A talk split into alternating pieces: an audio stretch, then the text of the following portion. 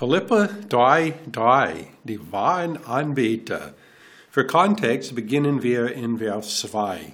Hab Acht auf die Hunde, hab Acht auf die bösen Arbeiter, hab Acht auf die Zerschneidung, denn wir sind die Beschneidung, die wir Gott im Geist dienen und uns in Christus Jesus rühmen und nicht auf Fleisch vertrauen.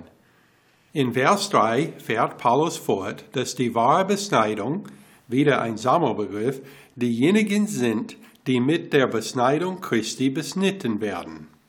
Kolosser 2, 11 bis 12.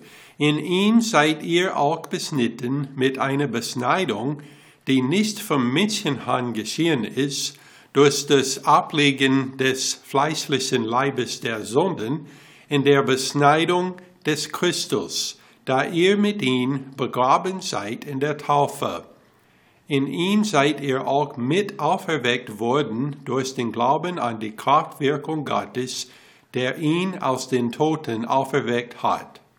Befürworter von Kindertaufe verwenden diese Verse in Kolosse, um zu sagen, dass es ein christlicher Ersatz für die Beschneidung des alten testamentlichen Gesetzes ist. Es ist jedoch mindestens zwei Probleme mit dieser Theorie. Zunächst erfolgt die in diesem Vers beschriebene Taufe durch Untertauchen, die ein Bild dem Tod, der Bestattung und der Auferstehung Jesus Christi enthält. Zweitens werden in diesem Vers nur Gläubige als getauft dargestellt, was für Kindertaufe eindeutig nicht zutreffen würde. Wiederum in Philippa 3,3, Paulus verwendet drei Nebensätze, um zu beschreiben, wer in der wahren Beschneidung enthalten ist. Erstens, die wir Gott im Geist dienen. Dienen bedeutet Anbetung in diesem Vers. Der Geist hier ist der Heilige Geist. Johannes 4, 24, Gott ist Geist und die ihn anbeten, müssen ihm im Geist und in der Wahrheit anbeten. Zweitens, er sagt, die wir uns in Christus Jesus rühmen. Paulus hat Teile von Jeremia 9, 23 in 1. und 2. Korinther zitiert und er hat dies auch hier getan. Jeremia 9, 22 bis 23, so spricht der Herr, der Weise rühme sich nicht seiner Weisheit und der Stärke rühme sich nicht seine Stärke, der Reiche rühme sich nicht seines Reichtums, sondern wer sich rühmen will, der rühme sich dessen, dass er Einsicht hat und mich erkennt, dass ich der Herr bin, der Barmherzigkeit, Recht und Gerechtigkeit übt auf Erden.